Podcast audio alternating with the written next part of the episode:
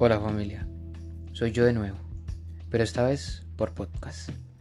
No sé si todos escuchen esto, algunos les dará pereza, otros no pensarán que soy yo hablando, pero lo importante es que para los que me están escuchando, quiero decirles, quiero agradecerles, gracias, gracias y gracias de nuevo por estar ahí en todo momento, porque a pesar de nuestras diferencias, a pesar de todas las adversidades que tengamos en nuestro camino, siempre están brindándose apoyo incondicional.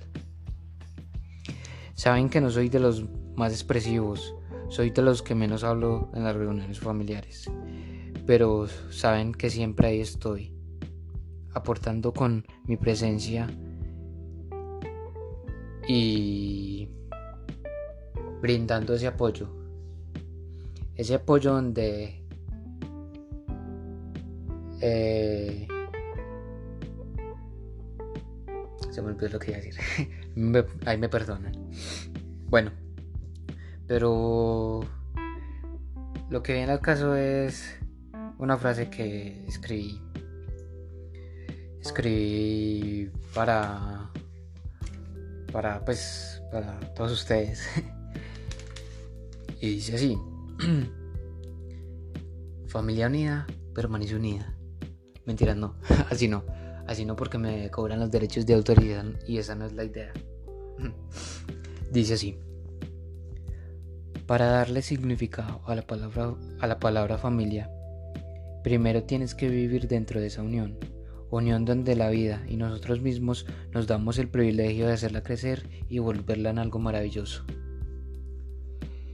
No son las mejores palabras, por decirlo así, las mejores eh, expresiones con un léxico o una o algo gramatical súper súper bueno ustedes me entienden pero esa frase mm, es como de mi esencia.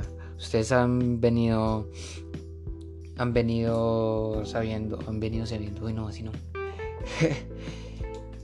han venido entendiendo. Sí, suena mejor así. Bueno, no sé. Bueno, entienden que a mí me gusta mucho escribir y pues qué mejor hacerlo también dedicándoles una frase a ustedes.